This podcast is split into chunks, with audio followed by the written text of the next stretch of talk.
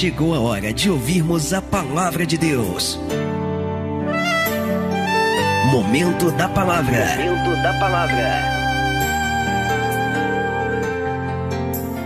Êxodo capítulo 3, versículo de número 7 diz assim a palavra: E disse o Senhor: Tenho visto atentamente a aflição do meu povo que está no Egito e tenho ouvido o seu clamor por causa dos seus exatores, porque conheci as suas dores. Olha o verso 8. Portanto, desci para livrá-lo da mão dos egípcios e para fazê-lo subir daquela terra, ou seja, da terra do Egito, a uma terra boa e larga, a uma terra que mana leite e mel. Glória a Deus, amado. Ó, oh, que coisa tremenda! Depois de Deus dizer para Moisés que ele vê, que ele ouve, que ele conhece. Depois de Deus ali estar disposto a quebrar aquela maldição que o povo estava vivendo, porque entrava ano e saía ano e o povo era escravo. Entrava geração, morria geração e o povo continuava escravo. Deus ele está dizendo: Eu vou quebrar esse ciclo. A libertação que eu vou trazer vai quebrar esta maldição, esse ciclo maldito de cativeira. Deus prometendo. Só que agora, depois de prometer ali que iria quebrar as maldições, depois de dizer que via, que ouvia e conhecia, olha o que Deus está falando para Moisés. Eu vou ler de novo. Estamos em Êxodo 3, verso 7. Disse o Senhor: Tenho visto atentamente a aflição do meu povo que está no Egito, tenho ouvido o seu clamor por causa dos seus exatores, porque conheci as suas dores. Verso 8: Portanto desci, diga comigo, portanto, bem alto, diga, portanto, desci para livrá-lo da mão dos egípcios e para fazê-lo subir daquela terra a uma terra boa, diga bem alto, boa e larga, a uma terra que mana leite e mel. Esta é a terra que Deus ele tem para você. O que que Deus tem para mim? Deus tem uma terra boa. Deus tem uma terra larga. Deus tem uma terra que mana leite e mel. É isso, essa é a promessa de Deus. Promessa essa que a gente só vê acontecer se o Senhor descer na nossa vida e entrar com providência. Glória a Deus. Na nossa força, do nosso jeito, com a nossa sabedoria humana, impossível. Mas se confiarmos que Ele é o Alfa e o Ômega, o início e o fim, se formos espirituais e agirmos de maneira espiritual no nosso natural, o sobrenatural dele acontece. Você crê que Deus vai usar essa palavra para falar com você nessa manhã? De verdade mesmo? Descendo a mão aqui para frente, curva a cabeça e fecha os olhos, vamos orar. Pai. Em nome de Jesus Cristo te glorificamos, te exaltamos, bendizemos o teu nome, porque nós reconhecemos, ó Pai, que tu és o Alfa, tu és o Ômega, tu és o início, tu és o fim, tu és aquele que manda soltar, tu és aquele que manda prender, o Senhor é aquele que mata, o Senhor é aquele que vive, o Senhor é Deus vivo e todo-poderoso, e nós reconhecemos isso, e é por nós reconhecermos é que estamos aqui, Senhor, é que separamos esse momento para estarmos na tua casa exclusivamente para ouvirmos a Sua voz, para aprendermos de Ti, para Te adorarmos e aprendermos a como nos conduzir de maneira espiritual para vivermos o sobrenatural do Senhor. Então, em nome de Jesus, Pai, que nesse momento o homem se cale, o Teu Espírito fale, que nesse momento, ó Deus, o Senhor venha falar poderosamente, não só aos nossos ouvidos, mas principalmente ao nosso coração, porque do coração procedem as saídas. Ah, Pai querido, se a palavra do Senhor for guardada em nosso coração, tudo que sair de nós te glorificará, tudo que sair de nós, ó Pai, exaltará o teu nome. Então, em nome de Jesus, fala conosco, joga por terra os impedimentos, as barreiras, os obstáculos que tentarem se opor à tua palavra, e fala, abençoa, transforma a nossa vida nesta manhã. É o que te pedimos com fé e desejar, te agradecemos em nome de Jesus. Você pode dizer amém, Jesus. Você pode dizer graças a Deus. Você pode aplaudir bem forte. Isso, mas dê para Jesus o teu melhor nessa manhã. Se você concorda com aquilo que está sendo ministrado, abra a tua boca, diga glória a Deus. Aleluias. Amém. Por favor, senta aí no seu lugar. Você sabe que os desígnios de Deus, os propósitos de Deus, eles são completamente diferentes dos nossos. Se você tem, começa a ter um tempo de caminhada com Deus, se você começa a ter experiências com Deus, se você começa a conhecer a palavra de uma maneira mais próxima, você começa a perceber isso. Que os propósitos do Senhor, eles são muito diferentes dos nossos. Enquanto a gente acha e até mesmo temos certeza de que Deus ele vai agir de uma determinada forma, enquanto nós olhamos para uma determinada situação e temos a certeza de que Deus vai fazer assim, assim, assado, o que Deus faz? Sem a gente esperar, Deus ele move as águas, e além dele fazer a coisa totalmente diferente daquilo que nós imaginávamos, daquilo que nós pensávamos, ele ainda consegue fazer melhor. Glória a Deus, amado. Às vezes a gente olha para uma determinada situação e pensa, não, o melhor a fazer é assim, assim, assado. Aí Deus vai lá e diz: Você não sabe de nada, rapaz. Aí Deus vai lá e faz totalmente diferente. E o resultado final acaba sendo muito melhor do que aquilo que nós prevíamos. É assim que Deus age. Por isso que o próprio profeta Isaías, reconhecendo essa verdade, essa soberania, essa grandeza de Deus, por isso que ele disse lá que os caminhos do Senhor não são os nossos caminhos. Os pensamentos de Deus não são os nossos. Porque às vezes a gente pensa que algo vai ser muito bom para nós, mas na verdade não vai ser. Às vezes a gente acha que a gente está fazendo uma coisa que está agradando muito a Deus e não está. Às vezes a gente acha que determinada coisa não tem nada a ver, quando na verdade tem tudo a ver. E por que, que a gente às vezes se equivoca tanto? Porque os pensamentos de Deus são mais altos que os nossos. Deus ele consegue enxergar coisas que estão além da nossa visão. Por isso que Ele é Senhor. Pastor, mas por que, que você está dizendo isso? Porque segundo o que a palavra de Deus nos relata, nos mostra, pelo fato do povo de Israel estar sofrendo no Egito, por eles estarem sendo humilhados como escravo, e por eles não poderem servir e adorar a Deus, o que, que estava acontecendo? Deus, através da vida do Moisés, ele vai dizer: não basta, peraí. O povo que eu escolhi, o povo que eu chamei, a menina dos meus olhos, está completamente impossibilitado de me adorar, de me buscar, de me servir. Deus resolve pôr um fim nessa questão. Deus resolve dar um basta para que isso acontecesse. Você conhece a história, né? Deus ele vai atrair Moisés ali até o Horebe. E além de Deus relatar ao Moisés todo o sofrimento que o povo estava passando, além de Deus falar para Moisés, fazer questão de mostrar que sabia o que estava acontecendo, Deus também vai convocar o Moisés para fazer aquela grande obra, porque até então Moisés não sabia. Moisés estava vivendo um processo, né? Porque ele cresceu no Egito, ele foi educado no Egito, ele foi criado no Egito, e ele vai sair do Egito, fugir, e vai passar 40 anos fora de lá. Então Moisés não sabia, mas ele estava passando por um processo. Um processo que culminaria aonde? Deus falando com ele ali na sarça e o chamando para fazer a obra. Amém. Até aqui não tem novidade nenhuma. Só que o grande detalhe está no texto que a gente leu. Eu quero que você acompanhe mais uma vez. Êxodo. Êxodo no capítulo 3. Texto inicial. O detalhe está aqui. Capítulo 3, no versículo 7, que diz assim: E disse o Senhor. E esse texto a gente leu praticamente a semana inteira, no domingo, na, na terça-feira, na, na, terça né, na quinta-feira na live também, e agora hoje. Versículo 7: E disse o Senhor: Tenho visto atentamente a aflição do meu povo que está no Egito, tenho ouvido o seu clamor por causa dos seus exatores, porque conhecia suas dores, ou seja, eu tenho visto, eu tenho ouvido, eu conheço, eu estou acompanhando, eu sei, eu estou por dentro do que está acontecendo.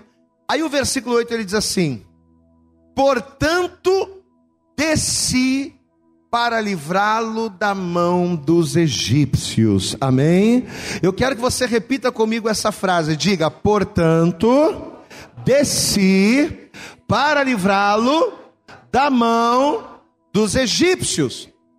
Agora olhe para cá, olha só. Deus ali no Horebe, ao falar do sofrimento do povo, ele vai dizer isso aqui para Moisés. Moisés, eu tenho acompanhado, tenho visto, estou sabendo o que está acontecendo.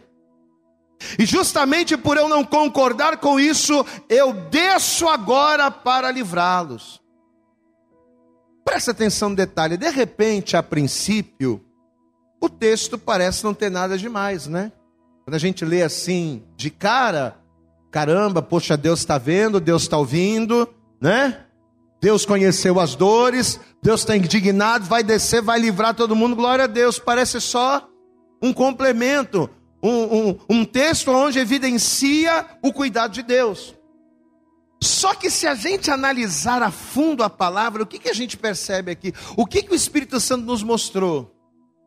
Que apesar de Deus estar prometendo quebrar a maldição, apesar de Deus estar falando que está vendo, que está ouvindo, que está conhecendo, apesar de Deus estar por dentro de tudo, Deus estava vendo, Deus estava ouvindo, mas distante.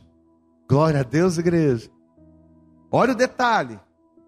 Eu tenho visto o seu sofrimento. Eu tenho ouvido o teu clamor. O teu clamor tem chegado a mim. Eu estou vendo que você está sofrendo. Mas Deus estava distante. Amado, Deus não estava ali no Egito com o povo. Não.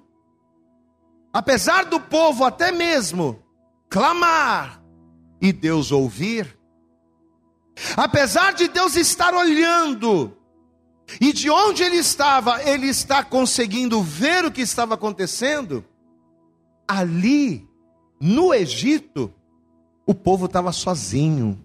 Glória a Deus, amados. E tanto isso é verdade que somente por causa do clamor foi que Deus desceu. Glória a Deus. Você percebeu o detalhe? Olha aqui, ó. Versículo 8. Portanto, desci para livrá-lo. Ora, se Deus ele teve que descer para livrar, significa que Deus não estava lá. Deus estava em outro lugar. Ele estava acompanhando, ele estava vendo, ele estava ouvindo, mas ele não estava lá. Olha que coisa tremenda, mas quando o Espírito Santo me fez enxergar isso na palavra, isso me chamou muito a atenção. Sabe por quê? Porque apesar da palavra de Deus nos garantir, e a palavra garante isso, apesar da palavra garantir que por onde quer que nós fôssemos, Deus seria conosco. Apesar do próprio Senhor Jesus ter dito que estaria conosco todos os dias até a consumação dos séculos, ali em especial no Egito, a presença de Deus não estava com o povo. Que coisa, hein? No Egito, o povo estava sozinho. Diga comigo, no Egito, diga bem alto, no Egito, o povo estava só. Queridos, e foi justamente aqui Fazendo essa constatação, eu comecei a me perguntar: ora, se Deus está em todo lugar, Provérbios capítulo 15, versículo 3 diz isso. Os olhos do Senhor estão em todo lugar. Ora, se, os, se Deus está em todo lugar, se Deus é onipresente, poxa vida, por que que lá no Egito Deus não estava com o povo? Se Deus é poderoso, se Ele é o Alfa e o Ômega, início e fim, se Ele é onipresente, onipotente, se Ele é o cara, se os olhos do Senhor estão sobre toda a terra, se Ele está em todos os lugares, por que que ali? Deus ele teve que descer por causa do clamor, por que que ali ele não estava? E foi aí que veio a revelação do Espírito Santo.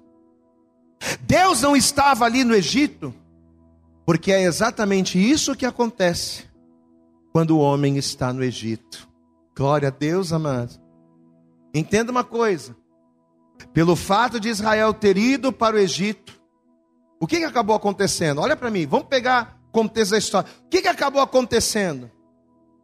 Pouco a pouco, eles foram se enraizando ali. Pouco a pouco, eles foram se familiarizando com aquela terra. Só que o povo de Israel, no Egito, eles se familiarizaram de tal maneira que, ao invés deles servirem somente a Deus, o que, que aconteceu? Eles passaram a servir ao Egito. Eles passaram a ser servos de Faraó. E é aí que entra aquilo que Jesus ele disse lá em Mateus capítulo 6, versículo 24. O que, que Jesus disse lá? Ninguém pode servir a que, igreja? A dois senhores. Não dá para eu servir a dois senhores. Não dá para eu servir a Deus e servir a Mamon. Não dá para eu servir a Deus ou servir o pecado ou servir a minha carne, não dá. Porque ou eu vou alegrar a um e desprezar o outro, ou eu vou desagradar o outro e alegrar ao primeiro. Agora não dá para eu ficar com um pé lá e outro cá. Amado, e quantas e quantas pessoas, presta atenção nisso. Quantas pessoas que por não conhecerem a Bíblia, por não conhecer a palavra, por não conhecerem a Deus, quantas pessoas alimentam nos seus corações a falsa ilusão de que elas podem pecar, de que elas podem desobedecer, de que elas podem transgredir, que ela pode viver uma vida sem regra com Deus, porque Deus é fiel. Quantas e quantas pessoas pensam assim? Não, eu posso ir, eu posso pecar, eu posso prostituir, eu posso ir para o Egito fazer o que eu quiser. Sabe por quê? Porque Deus é fiel. Eu vou estar lá no mundo, eu vou estar lá no Egito e Deus vai ser comigo. Eu vou estar lá no Egito, mas como a palavra diz, as misericórdias do Senhor são a causa de não sermos consumidos, então Deus vai ter misericórdia de mim, meu irmão. As pessoas estão vivendo as suas vidas baseadas nisso, mas isso é ilusão.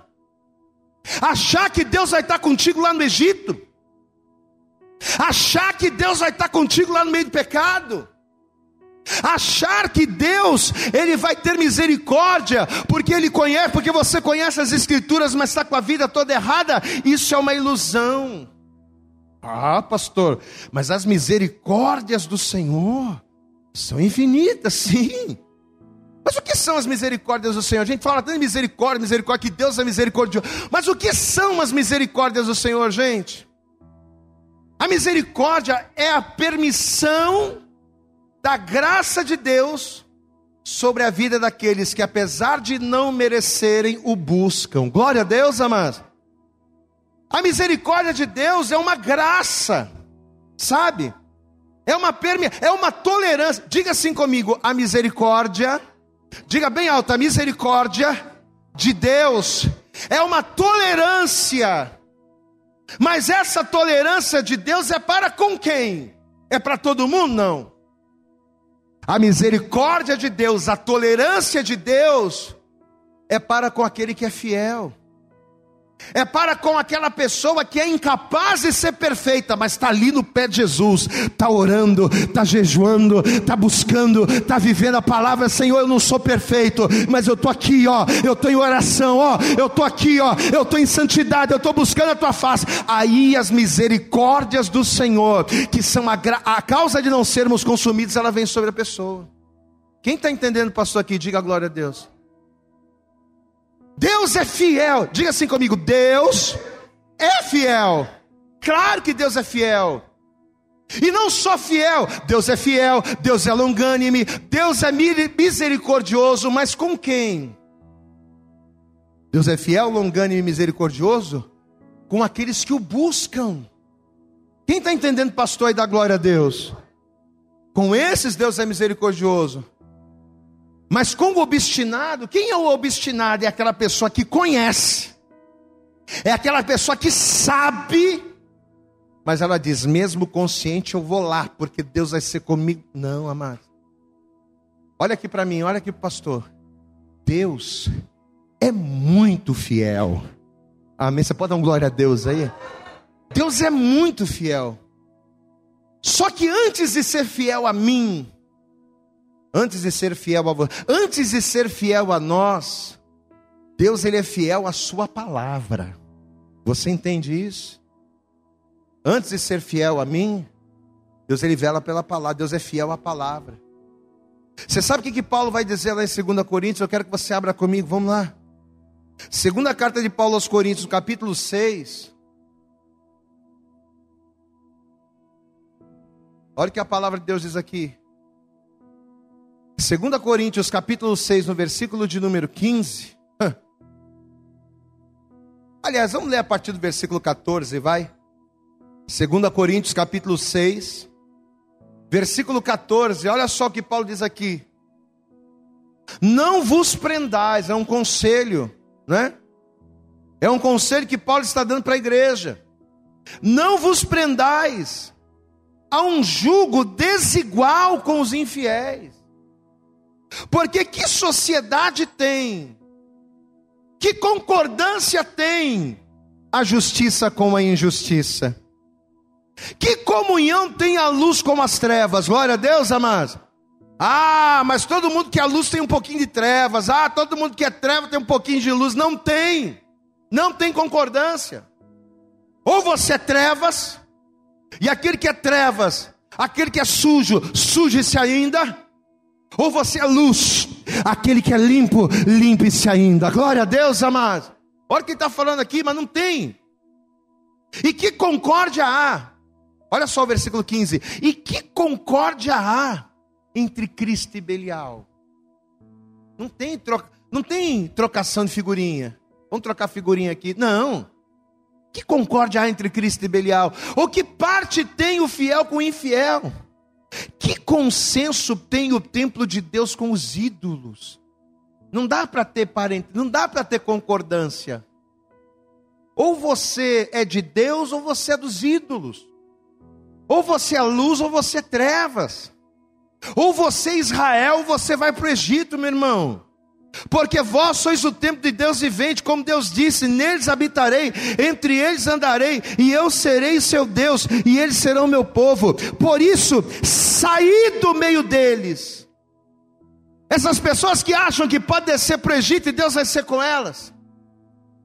Essas pessoas que acham que pode viver a vida toda fazendo tudo errado e as misericórdias do Senhor vão ser, sa... olha o conselho, sair do meio deles e apartai-vos, diz o Senhor, não toqueis nada imundo e eu vos receberei e eu serei para vós pai e vós serei para mim filhos e filhas, diz o Senhor, o Todo-Poderoso. Aplauda bem forte ao teu Senhor, meu amado. Olha aí, ó. Aleluias! Não tem esse negócio de você estar tá lá no Egito, mas desfrutar da glória de Deus. Não tem consenso. Você está no Egito, você vai comer do Egito, você vai beber do Egito, você vai servir o Egito, você vai ser servo de Faraó. Não tem essa de, ah, eu vou para o Egito, mas Deus vai ser comigo. Não vai. Deus não vai passar nem pé, não vai nem estar tá lá. Segundo Crônicas, capítulo 15. Olha aqui, ó. Esse aqui então é a pedrada. Escuta isso aqui, ó. Segundo Crônicas, capítulo 15, versículo 1. Segundo Crônicas, capítulo 15, você encontrou da glória a Deus aí? Segundo Crônicas, capítulo 15, verso 1 diz assim: Então veio o Espírito de Deus sobre Azarias, filho de Obed, e saiu ao encontro de Asa, e disse-lhe: Olha o que Azarias vai dizer e eu quero que você tome posse essa palavra. Ele vai dizer o seguinte: Ouve-me, Asa, ouve-me, Asa, e todo Judá e Benjamim, o Senhor está convosco, enquanto vós estáis com ele, e se o buscardes, o achareis, porém, se o deixardes, o que, que vai acontecer? Se eu deixar a Deus, o que, que vai acontecer? Ele vos deixará. Olha aqui para mim, meu irmão. Por mais que a promessa de Deus, olha aqui para mim, olha para mim. Por mais que a promessa de Deus seja estar contigo todos os dias. Por mais que a promessa de Deus seja estar com você aonde quer que você for, se você deixar Deus, se você deixar a palavra, se você deixar a fé, se nós trocarmos Deus pelas coisas deste mundo, o que, que vai acontecer? Ele não vai te proibir, ele não vai colocar uma, uma, uma, bola de ferro no teu pé, Ele não vai colocar uma coleira no teu pescoço, Ele não vai te proibir, mas Ele não vai estar com você no Egito. Você entende isso? Não tem essa de uma vez salvo. Ah, não, já batizei, já entreguei. Uma vez salvo, salvo para sempre. Não tem essa, não, amados. Volta a dizer. As misericórdias do Senhor se renovam a cada dia, se renovam a cada dia na vida daqueles que buscam a Ele. Mas se eu deixar, Ele me deixará. Para quem escolhe, olha para mim, olha aqui para mim. Para quem escolhe o Egito como morada, para quem escolhe Faraó como Senhor, não tem jeito. Olha a palavra, Isaías capítulo 30, Ó, ó o que acontece aqui, ó. Isaías capítulo 30, versículo 1. Eu quero que você guarde cada palavra que você está ouvindo essa manhã, em nome de Jesus, para a tua vida. Isaías capítulo 30, versículo 1, diz assim, ó, presta atenção. Ai, meu Deus, que palavra que o Senhor está nos dando hoje, hein? Ai dos filhos rebeldes, diz o Senhor que tomam conselho, mas não de mim. Estão tomando conselho, mas não é da minha palavra, não sou eu. E que se cobrem com uma cobertura, mas não do meu espírito, para acrescentarem pecado sobre pecado, ou seja, ai desse camarada, ai dessa mulher, que descem ao Egito sem pedirem o meu conselho, para se fortificarem com a força de Faraó e para confiarem na sombra do Egito. Sabe o que vai acontecer? A força de Faraó se vos tornará em vergonha, e a confiança no Faraó, na sombra do Egito, se transformará em confusão. Glória a Deus, amados. Porque Deus não vai estar lá. Você está descendo para o Egito, saiba, você está indo sozinho. Está sozinho. Olha o capítulo 31 aqui, aqui mesmo, aqui mesmo Isaías. Capítulo seguinte, ele ainda complementa aqui, ó. Isaías 31, versículo 1. Ai dos que descem ao Egito a buscar socorro e se estribam em cavalos. Camarada confia nos cavalos que ele tem. Não, confio na, né, nos cavalos.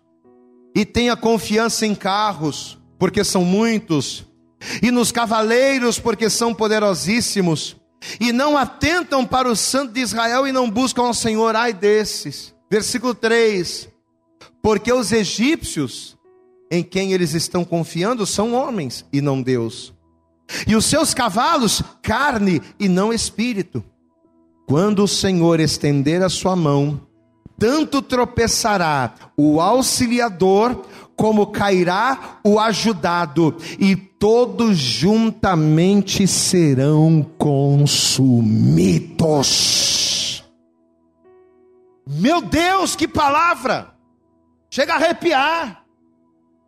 Você quer ir para o Egito? Você quer viver segundo o Egito? Você quer viver a tua vida nas regras de Faraó? Vai, mas saiba, eu não vou ser contigo. E ó, você está confiando no cavalo? Você está confiando no carro? Cavalo é carne, carro acaba, tudo vai se transformar em vergonha.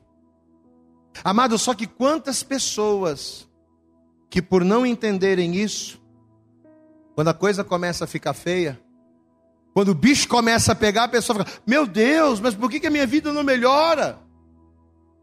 Meu Deus, por que, que a minha vida não prospera? Por que, que Deus, puxa, eu estou na igreja, né? Puxa vida, por que, que as coisas. Eu conheço a palavra, eu conheço Jesus. Eu não estou indo na igreja, não estou buscando a Deus, não estou servindo a Deus, estou dentro da minha casa, estou ali fazendo minhas coisas, mas não estou fazendo mal a ninguém. Por que, que a coisa não acontece? Porque a pessoa está no Egito. E quem está no Egito está afastado de Deus. Amém, amados? Quando o Egito está dentro da pessoa, quando a pessoa está no Egito e o Egito está dentro dela, complica. Quando as normas, as crenças, os valores do Egito estão dentro de mim, eu estou servindo a Faraó. E uma vez que a pessoa está no Egito, uma vez que a pessoa se submete consciente ou inconscientemente a servir Faraó, Deus, olhe para mim, Deus, de maneira alguma pode abençoá-la, porque o Senhor dela não é Deus, é Faraó. Pastor, por que, a pessoa no mundo ela até pode prosperar pela força dela?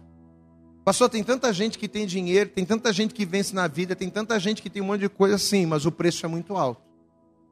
Quantas e quantas pessoas aí que tem carros, casa, cobertura, luxuosa, cheio de dinheiro, mas vive à base de remédio, porque a pessoa construiu tudo sem Deus, na força dela. Mas olha o preço que ela paga para isso. A custo da família, a custo dos filhos, a custo de uma série de coisas. Diga comigo assim: a bênção de Deus, além de enriquecer, não traz dores. Glória a Deus, amados. Amém. Quem é o Senhor da pessoa que está no Egito? Faraó. E como está escrito lá em Mateus, não dá para servir a dois senhores. Por isso Deus não estava lá com o povo. Você sabe qual é o título dessa mensagem? O título da mensagem de hoje é O único lugar onde Deus não está conosco. O único lugar onde Deus não está com o homem é o Egito. Deus, o povo estava sozinho. Só que o que vai acontecer? Olhe para cá.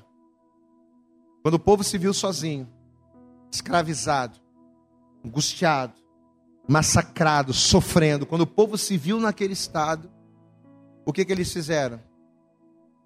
Os filhos de Israel perceberam que eles não poderiam mais continuar naquela vida. Peraí, eu estou sendo escravo. Entra ano, sai ano, entra geração, sai geração, Todo mundo vai nascendo, vai crescendo, vai morrendo escravo. Nascendo, crescendo, morrendo escravo. Eu não quero mais isso para a minha vida. Eu quero viver o novo. Quem quer viver aqui o novo? Diga glória a Deus. Diga comigo, 2022 será, diga bem alto, será um novo tempo. Eu não quero mais, eu quero viver o novo. Os filhos de Israel vão se levantar contra aquela situação. E sabe o que eles vão fazer? Eles vão clamar a Deus, diga glória a Deus, e somente aí, a partir desta ruptura de poder, porque uma vez que os filhos de Israel clamam ao Senhor, o que, que eles estão fazendo? Eles estão rompendo com Faraó. Não quero mais, não quero mais nascer, crescer, morrer e continuar escravo. Não quero mais ver a minha família sendo escravo, meu filho nascendo escravo, não quero mais. Não quero mais viver como o Egito me, me proporciona. Eu não quero mais me alimentar daquilo que o Egito me dá. Eu quero outra coisa, eu quero viver o novo. E os filhos de Israel vão clamar. E vai ser justamente a partir do clamor que Deus vai agir. Meu irmão, Deus ele trouxe você aqui nesta manhã para dizer a você tanto você que está aqui na igreja, como você que nos acompanha pela internet que se você nesta manhã crê, e além de crer, se você clamar ao Senhor, o teu clamor será o basta que você precisa, não só para Deus te tirar do Egito, não só para Deus fazer milagres na tua vida, mas para que a partir de hoje, Faraó seja esquecido e Deus se torne o seu Senhor. Você pode aplaudir bem forte ao Senhor, se você clamar a Deus, Faraó vai cair, o Senhor vai se assentar no trono, Ele cuidará de você. Amado, Deus não liberta, eu quero que você escute o pastor, Deus não liberta quem, reje, quem, quem, quem aceita o Egito. Deus não liberta quem não rejeita Faraó, não adianta. Ah, eu quero ser liberto, mas você rejeita Faraó? Não. Ah, pastor, eu queria tanto que meu casamento fosse restaurado, que a minha vida fosse restaurada, mas você rejeita Faraó. Você foge da aparência do mal. Você está ali na presença. Não, então não adianta. Diga comigo: Deus não liberta quem não rejeita a Faraó. Deus não liberta quem não renuncia à servidão. Enquanto eu estou no Egito, Deus não é comigo. Só, que a partir do momento que a gente clama e a gente diz: chega, a partir de agora eu vou ser só de Deus. A partir de agora o que eu fizer vai ser só para Deus. A partir de agora o meu respirar será para Deus. A partir de agora o meu caminhar será em Deus. É quando nós agimos assim que Deus ele desce. Glória a Deus, amado. Portanto, desci. Volta lá para o texto inicial, Êxodo 3. Coisa linda, mas. Oh, glória. Como alegra meu coração a revelação do Senhor. Êxodo capítulo 3, para a gente finalizar. Êxodo 3, versículo 8. Vamos ler o 7 para ter o contexto. Êxodo 3, verso 7. E disse o Senhor: Tenho visto atentamente a aflição do meu povo não é porque Deus não está no Egito que Deus não está vendo. Os olhos do Senhor estão sobre toda a terra. Deus está vendo tudo. Tenho visto atentamente a aflição do meu povo que está no Egito. Tenho ouvido o seu clamor por causa dos seus exatores, porque conheci as suas dores. Mas se Deus está vendo, se Deus está ouvindo, se Deus conhece, por que Deus não fez nada? Porque o povo está aceitando. faraó está alimentando e o povo está aceitando. faraó está arrebentando e o povo está deixando. faraó está ali, ó, vida financeira destruída, casamento destruído, faraó está destruindo tudo e a pessoa está deixando. Então Deus está vendo, Deus está ouvindo, Deus está vendo a lágrima, mas não faz nada. Agora olha o detalhe. Portanto, desci para livrá-lo da mão dos egípcios e para fazê-lo subir daquela terra a uma terra boa e larga, uma terra que manda leite e mel, ao lugar do cananeu e do eteu e do amorreu e do perizeu e do eveu e do jebuseu. Diga glória a Deus. Agora eis que o clamor dos filhos de Israel é vindo a mim, e também tenho visto a opressão com que os egípcios vos oprimem, oprimem. Vem agora, pois, e eu te enviarei a Faraó que tires o meu povo, os filhos filhos de Israel do Egito. Vamos aplaudir ao Senhor. A tua casa vai sair do Egito. Faraó vai cair, vai perder o controle, vai perder o domínio. O nome do Senhor é glorificado. Aleluias. Mas tem que clamar. Mas não é apenas clamar, dizer: Senhor, meu Deus, meu Pai, abençoa a minha vida, abençoa a minha casa e sair. E continuar. Porque tem gente que vem na igreja, ouve a palavra e se emociona.